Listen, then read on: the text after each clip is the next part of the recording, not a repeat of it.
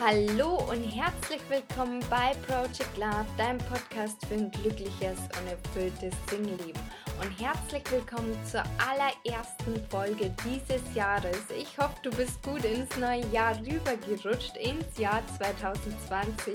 Und ich freue mich, dass du auch dieses Jahr wieder reinhörst in dem Podcast. Und wie du vielleicht weißt, war ich ja im Dezember für zwei Wochen lang im Urlaub, genauer gesagt auf Kreuzfahrt. Und meine Schwester und ich haben da eine Yogalehrerin kennengelernt und mit der sind wir so ins Quatschen gekommen und, und irgendwann sind wir auch auf das Thema Männer und Partnersuche gekommen, denn auch sie ist Single und sie hat uns erzählt, dass sie immer zuerst auf die Nase schaut. Denn angeblich ist es so, wenn im Profil die Nase der eigenen Nase ähnelt, dann passt man besonders gut zusammen. Und da dachte ich mir, das ist doch eine wunderbare Folge für eine Podcast-Folge und habe dann mal recherchiert, denn ich habe mich daran erinnert, dass ich sowas ähnliches schon mal gehört habe, bloß mit der Nase des jeweiligen Elternteils. Also bei den Frauen, die schauen, da ähnelt die Nase anscheinend besonders die des Vaters und bei Männern die der Mutter. Und dann habe ich recherchiert und tatsächlich gibt es da auch was, allerdings nicht mit der Nase, sondern dass die Frauen sich einen Mann aussuchen, der dem Vater ähnelt und die Männer sich eine Frau aussuchen, der der Mutter ähnelt. Und das Ganze habe ich auf Spiegel Online gefunden. Das ist auch anscheinend auch irgendwie wissenschaftlich belegt. Und ich äh, verlinkte den, den Artikel gern in den Show Notes. Dann kannst du das selber gern nochmal reinlesen.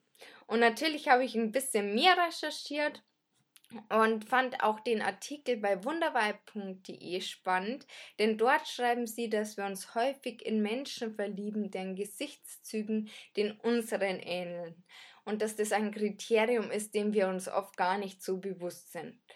Und ein ähnliches Aussehen wirkt sich auf uns vertrauenserweckend und sympathisch aus.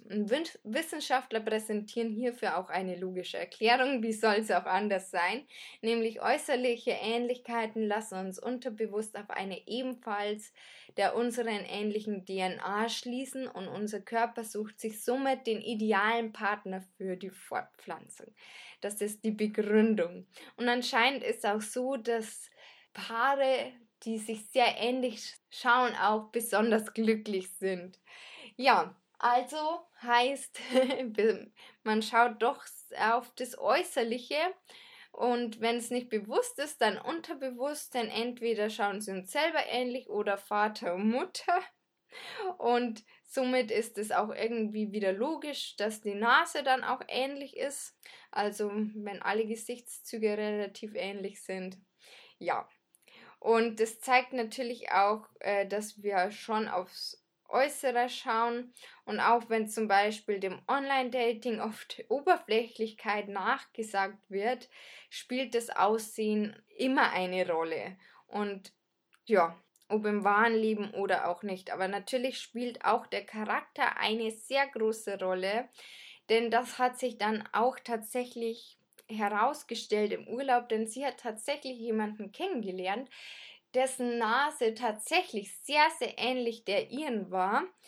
Aber es haben halt manche Charakterzüge nicht so gepasst und es war so, dass er am ersten Abend, wo sie sich gerade kennengelernt haben, anscheinend schon sehr eifersüchtig war, als sie mit zwei anderen getanzt hat. Und Eifersucht ist ja schön und gut, aber da fragt man sich natürlich, wie wird es dann erst, wenn man zusammen ist, wenn das schon am ersten Abend so ist? Und ganz generell würde ich sagen, bisschen Eifersucht ist nie verkehrt, zu viel des Guten ist eher vergiftend für die Beziehung, aber das nur meine Meinung.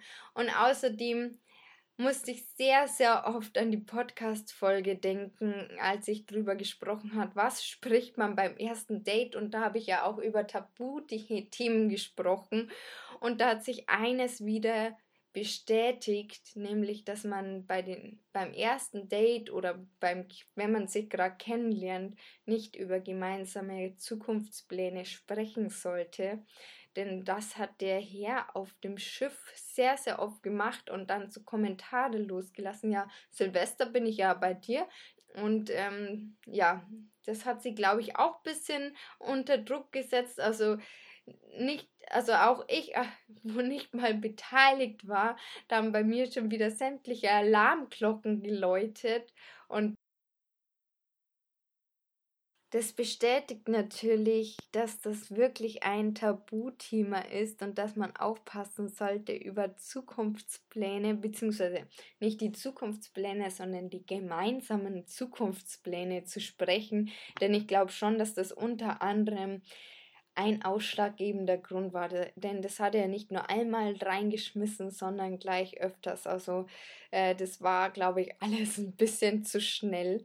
Und Wahrscheinlich waren es aber auch noch andere Charakterzüge. Also das zeigt natürlich auch, wenn die Nase ähnlich ist oder den eigenen Gesichtszügen ähnelt oder er dem Vater ähnlich sieht oder wie auch immer oder sie der Mutter dann kann es zwar ein Indiz dafür sein, dass man dann glücklich ist und dass es passt, aber am Ende spielt natürlich der Charakter eine ausschlaggebende Rolle, ganz klar. Und so ist es natürlich auch beim Online-Dating, dass das Aussehen immer nur ähm, ja, ein erster Hinweis ist, ob derjenige einem gefällt, aber wenn der Charakter natürlich nicht passt, dann kann derjenige noch so gut aussehen dann hilft alles nichts. Ja. Und das ist natürlich nicht nur beim Online-Dating so, sondern natürlich auch im wahren Leben, ganz klar. Das wollte ich jetzt nicht ausschließen. Nur mit dem Aussehen, da ist mir halt gleich das Online-Dating in den Kopf geschossen. So viel dazu. Nichtsdestotrotz kann man ja ein bisschen drauf achten und ähm, ja, aber im Endeffekt zählt ja dann eh nur der Geschmack und ja, ob der ja dann die gleiche Nase hat oder nicht. Hauptsache es passt und der Charakter passt und alles. In dem Sinne wünsche ich dir viel Spaß bei der Partnersuche und ja, ich dachte mir, ich teile das Thema einfach mal mit dir, weil ich es spannend fand und in diesem Sinne wünsche ich dir alles Gute und äh, bis zum nächsten Mal. Und wenn dir diese Podcast-Folge gefallen hat, dann freue ich mich über eine Bewertung. Und falls du tägliche Inspiration haben möchtest, dann schau doch auch gern auf Instagram vorbei. Da heiße ich maria.projectlove. Und ja, in diesem Sinne, bis ganz bald, deine Maria.